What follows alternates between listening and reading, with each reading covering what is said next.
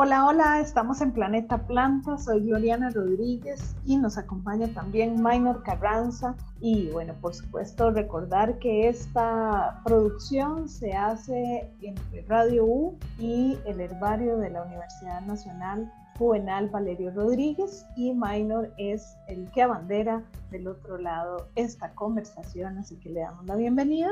Hoy vamos a hablar acerca del futuro de la humanidad, pero con esa inteligencia vegetal. ¿Cómo el futuro podría ser vegetal? Minor, bienvenido. Oh, bienvenido, Gloriana, usted también, y pues muchísimas gracias, ya un tiempito que no estamos por aquí, y un saludo a todos los que nos escuchan. Pues sí, definitivamente esta sociedad al ritmo que vamos y en las condiciones que estamos, tenemos que cambiar, tenemos que adaptarnos, tenemos que ser más inteligentes y cómo no aprender de esos seres que tienen muchísimo más de estar en el planeta, que se adaptan, que son los reyes del, del, camuflaje, de la adaptación, de la supervivencia, como son las plantas. Entonces, desde ese punto de vista, vamos a tratar de obtener algunos tips de manera que los podamos implementar en nuestra sociedad y así hacerla mucho más equitativa. Y bueno, empecemos con esos tips que nos vas a dar. ¿Cómo podríamos imaginar que estos seres podrían contribuir? Pensar en la forma en que las plantas desarrollan su propio alimento, pensar en que las plantas desarrollan su comunicación con otras especies incluso. ¿Qué ejemplos podríamos tomar desde nuestra humanidad? Pues me voy un poquito más atrás para tratar, tratar, de ubicarnos en el contexto, Gloriana. Y desde ese punto de vista tenemos que recordar y pues como lo lleva el nombre el podcast Planeta Planta, las plantas son seres súper adaptados, constituyen el 99.7% de la biomasa vegetal. Ellos han tomado un rumbo distinto, un camino distinto a, a, los animales. Tenemos que entender que nuestra visión debe cambiar, debemos de ver las plantas como seres con adaptaciones diferentes y formas diferentes de solucionar sus problemas. Y eso les confiere como un punto de vista interesante a la solución de problemas es la inteligencia que hemos hablado. O sea, porque si definimos la inteligencia como la capacidad de resolver problemas, las plantas son seres súper inteligentes. Por ejemplo, los animales y nosotros como tal, la forma en que tal vez resolvemos los problemas es una adaptación que hemos tomado, es una adaptación del movimiento. Cuando nos topamos con un problema, lo que hacemos es que lo evadimos generalmente. Si nos atacan, lo evadimos. Si nos persiguen, si un depredador quiere comerse alimentarse de una presa, la presa lo que hace es evadir.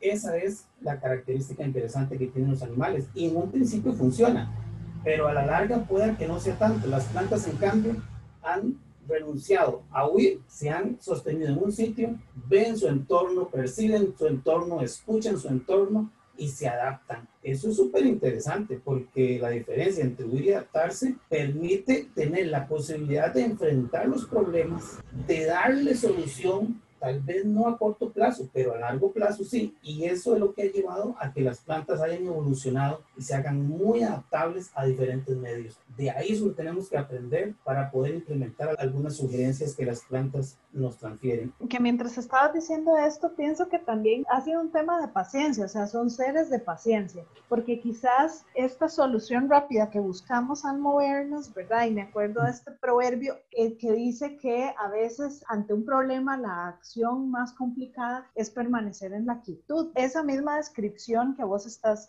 haciendo, ¿verdad? Es quedarse, observar el entorno y entonces cómo puedo yo contribuir, ¿verdad? Si alguien cae al piso, por ejemplo, y yo corro y todos corremos encima de la persona, vamos a terminar ahogando a la persona, ¿verdad? Ahí lo más prudente muchas veces es quedarse y si vos no sos médico, paramédico, pues no, no vas a poder ayudar a la persona. Entonces también tiene que ver con un tema de concepción del tiempo y de la paciencia, ¿no? Correcto, es que definitivamente a veces la velocidad no es un buen consejero, que lo digan cuando alguien conduce, ¿verdad? Pero sin embargo, al final de cuentas, la paciencia, la perseverancia, la constancia hacen que una persona, a diferencia de otra, logre obtener mayores resultados a lo largo de su vida.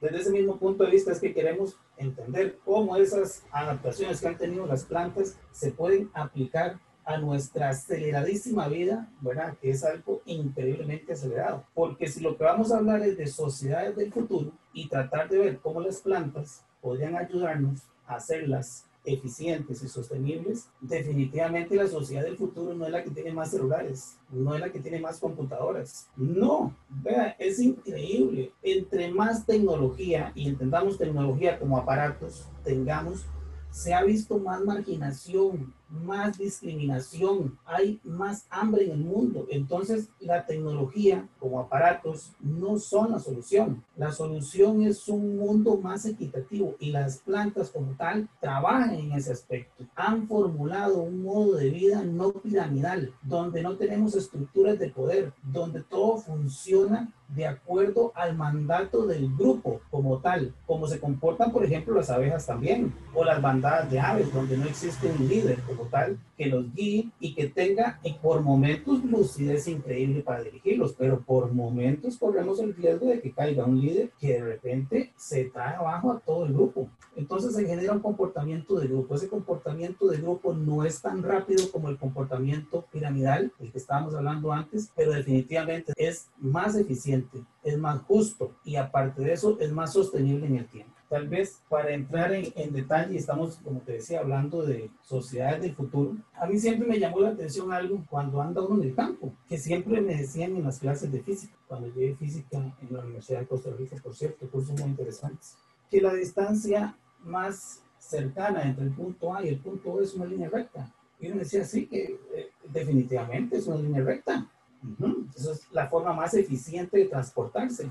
Después de andar tan, tanto tiempo en el campo, y observar tanto las plantas, el entorno natural, no he encontrado una sola línea recta. Entonces, yo me pregunto, o sea, ¿qué es lo que pasa? ¿En dónde las plantas dijeron la línea recta no es específicamente lo más eficiente? Podrá ser lo más cercano, podrá ser lo más rápido, pero no es lo más eficiente. Y el otro día que estaba Gloriana agarrando una hojita en el campo y la tomo a contraluz Tratando de buscar lo que llamamos nosotros puntos translúcidos, que son esas mismas sustancias o aceites esenciales que se encuentran en ellas y es que cuando las estrujamos tienen ese aroma como a cítricos y demás, ¿verdad? Que también funcionan para partes medicinales y muchas, muchas, muchas otras cosas.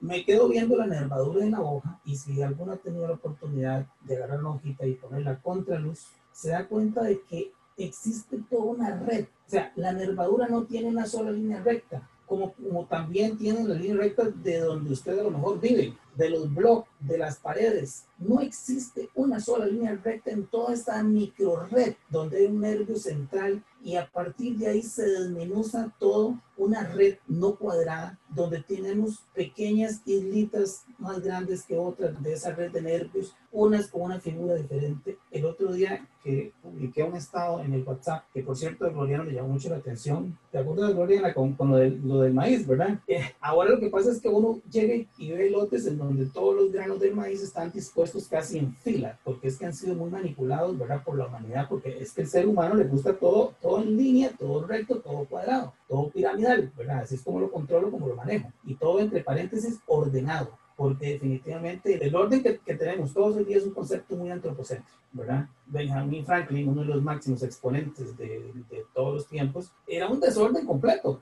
era un desorden, o sea, él tenía imaginación para todo y, y, y, y cuando alguien llegaba a la oficina de él era una locura, porque ¿qué es este desorden? ¿Cómo usted encuentra lo que ocupa aquí? Él decía que definitivamente lo que voy a ocupar, lo que realmente es imprescindible, va a estar a mano. Lo que no, se va a ir acumulando, acumulando, acumulando por allá acumulando. Porque si usted trata de establecer carpetas en donde guardar todo, hoy son 10, mañana son 20, mañana son 100, es totalmente ilógico, es insostenible, eso no funciona así. Por eso si va en el, el escritorio de algún compañero, está desordenado, yo creo que está bien.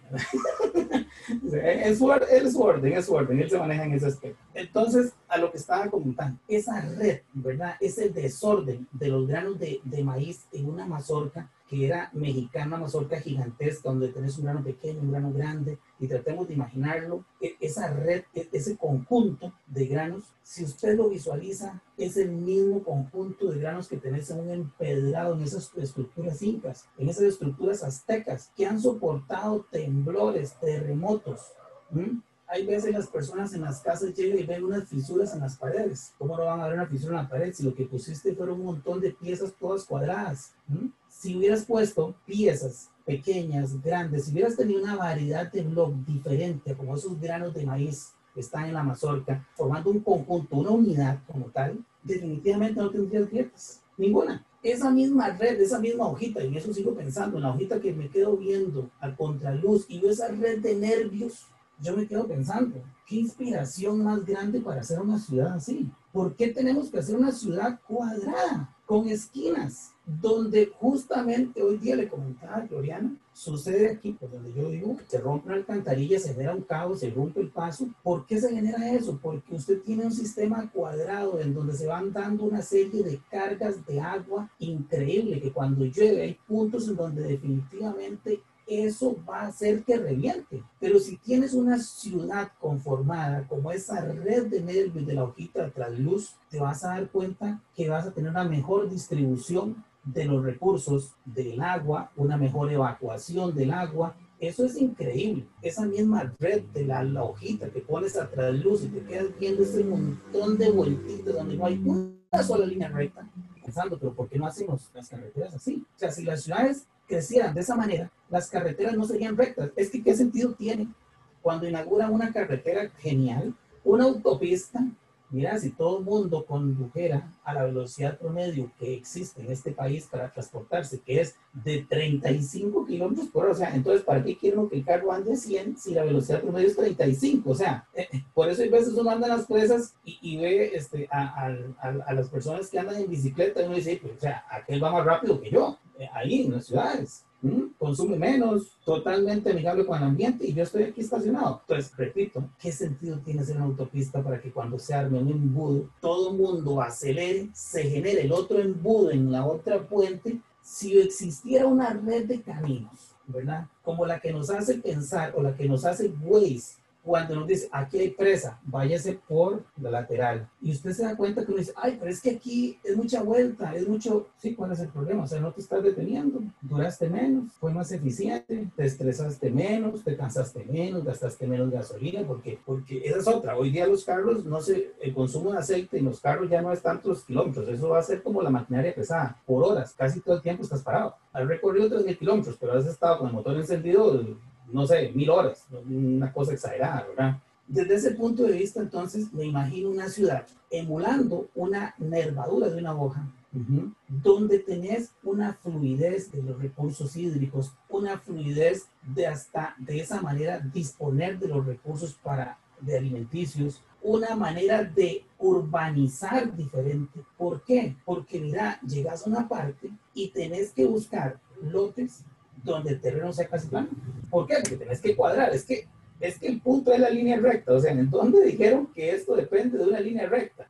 Y que la línea recta es lo más eficiente. No necesariamente. Y las plantas de repito, lo han demostrado montones de veces en la montaña y no he visto una sola línea recta. Otra cosa que mencionaba anteriormente es la cuestión de la movilidad. Bueno, esto de la movilidad es, es, es, algo tremendo, digamos, porque definitivamente si revisamos los problemas que aquejan a las ciudades hoy día, la movilidad es uno de ellos. El Waze ayuda, pero definitivamente no es la solución porque no estamos diseñados de una manera como una nervadura de una hoja. Entonces, el Waze trata de emular eso, pero rápidamente se encuentra con que todo es cuadrado. Otro de los problemas, y ya tocamos el problema del tráfico, ¿verdad? que es algo increíble, ahí con ese nuevo diseño urbanístico disminuimos accidentabilidad, porque la mayoría de accidentes suceden por altas velocidades. Nadie podría ir, usted no va a 80, 100 kilómetros por hora en caminitos vecinales, ¿verdad? Nadie. Las presas eliminarían también. La gente disfrutaría más el viaje, tendría menos estrés, trataríamos de ver aquello como la película de Cars, no sé si lo recuerdan, ¿verdad? Que o sea, todo el mundo evitó el pueblito y, pero o sea, dejaste de ver lo bonito, o sea, lo interesante, para meterte en una presa, o sea, no, no ganaste nada, solo perdiste. Esa misma red era nervadura de esa obra, esa misma red. La falta de vivienda, uno de los problemas increíbles que aqueja a la humanidad, ¿verdad? Pero ¿cómo no va a haber falta de viviendas si solamente andamos buscando lugares planos? En Costa Rica, un lugar tan montañoso como Costa Rica, de ahí cuando aparece una parte plana, eso vale oro, porque vez dicen, no, aquí el resto es solamente, o sea, no, no se puede utilizar, no vale nada en otras palabras. Claro, entonces el pedacito cuadrado vale millones y millones y millones. Con esa nueva forma de urbanizar, esa nueva forma de lotear, de no pensar en lo cuadrado, podríamos tener una mayor accesibilidad a diferentes pendientes, sin atentar con lo que son pendientes ya de uso puramente forestal. No tenés que tener un lote cuadrado en una pendiente, puedes tener un lote con unas ciertas siluetas, con unas ciertas formas. A eso me refiero. Y así poder aprovechar mayor cantidad de terreno, bajaría los costos de todos estos tipos de suelos y haría más accesible la tierra, que ya por sí es muy cara ya lamentablemente se nos está acabando el tiempo, pero... Ay, sí, en serio. De lo que vos estás hablando es de cambiar un poquito esa mentalidad, ¿verdad? Es, es como observar más y fijarnos más realmente qué sería eficiente, ¿verdad? Y eso implicaría que todas las ciencias se den vuelta hacia la naturaleza, o sea, que la ingeniería también le pregunte a las plantas sobre su ingeniería, que las personas de arquitectura le pregunten más a la naturaleza, no, no para ser, ¿verdad?, residenciales eco, en plano y con una vista a la montaña, porque quizás eso sea lo más fácil, sino realmente cómo generar materiales, por ejemplo, piensan las cosas materiales que en las costas no se dañen. Los materiales que utilizamos en construcción son muy similares en un lugar o en otro. Correcto. Básicamente no, no, no, tenemos una diferenciación como tal, o sea, no existe una diferenciación. Así como las plantas que encontramos en altura están adaptadas a vivir en altura y las de bajura en bajura, las de manglar en manglar, tenemos que adaptar nuestra estadía en diferentes zonas de acuerdo a ese ambiente. O sea, y ahí es donde está el futuro de la humanidad, en tratar de fusionarse, en tratar de sentir que somos parte del ambiente y que tenemos que compartirlo como tal. Y por eso no podemos crear ciudades artificiales porque son insostenibles. Porque todas las ciudades que tenemos son artificiales. Todo, las plantas, todo, todo el ambiente, hemos alterado todos los animales, las, las plantas, las plantas de todos los jardines que nos rodean son plantas casi el 80% asiáticas. Imagínense la locura, con 14 mil especies de plantas en Costa Rica y estamos trayendo plantas de otras partes. Otro punto, Gloriana, y tal vez se me queda un segundito, es hablar del efecto de inseguridad, que es tan problemático. ¿verdad? Entonces, cuando vos tenés cero estrés en carreteras, cuando tenés mayor disponibilidad de, de recursos, porque existe un proyecto urbanístico, país que permite tener acceso a vivienda, a alimentación, así como se distribuye de una forma equitativa los recursos en la hoja mediante esa nervadura que no es rectangular ni tampoco piramidal, la gente está tranquila. Si vos vas a una fiesta y te dan de comer, te dan hasta un regalo y aparte de eso te dan hasta para llevar, ¿quién se va a llevar lo del otro? O sea, aquí lo que tenemos es un problema de distribución de recursos, porque recursos hay montones y las plantas han demostrado que definitivamente se puede hacer una maximización del recurso, hacer crecer árboles gigantescos de 80, 90, 100 metros con luz solar, que es definitivamente la energía del futuro. O sea, con poquísima energía, manteniendo estructuras súper fuertes, súper adaptables. Un tema interesantísimo, pensar en las futuras uh, sociedades y futuras ciudades más vegetales, menos del discurso y la narrativa y más de realmente observar qué es lo que están haciendo, cómo lo hacen. Tal vez quiero cerrar diciendo que definitivamente tenemos que aprender de las plantas. Tenemos que dejar de verlas como el mango que nos comemos, como la medicina que tomamos, o a lo mejor hasta la madera con la cual nos entierran, definitivamente. Las plantas son seres súper inteligentes y tenemos que aprender de ellos a cómo conviven, cómo se comportan, cómo actúan ante las adversidades. De eso tenemos que aprender. Materiales, como lo que mencionabas, de texturas. Existen plantas que son como lijas. Si usted revisa con un microscopio cómo están distribuidos esos tricomas, esos pelitos en esas hojas tan fuertes y con los cuales antes las mamás pulían las ollas, a lo mejor puedes tener materiales increíbles para una infinidad de productos. La textura de las begonias, por ejemplo, es un liso que se siente, eso podría ser para guantes, podría ser para un montón de cosas. Tenemos que dejar de ver las plantas solamente como, como algo que podemos comer, nada más. Tienen muchísimo más que decir. Exacto, nosotros somos, nosotras y nosotros somos inteligentes. Ellas, definitivamente las plantas son súper inteligentes como es. Soy Gloriana Rodríguez, muchísimas gracias por habernos acompañado. Minor Carranza, muchísimas gracias. Un abrazo a todos y espero que estén muy bien.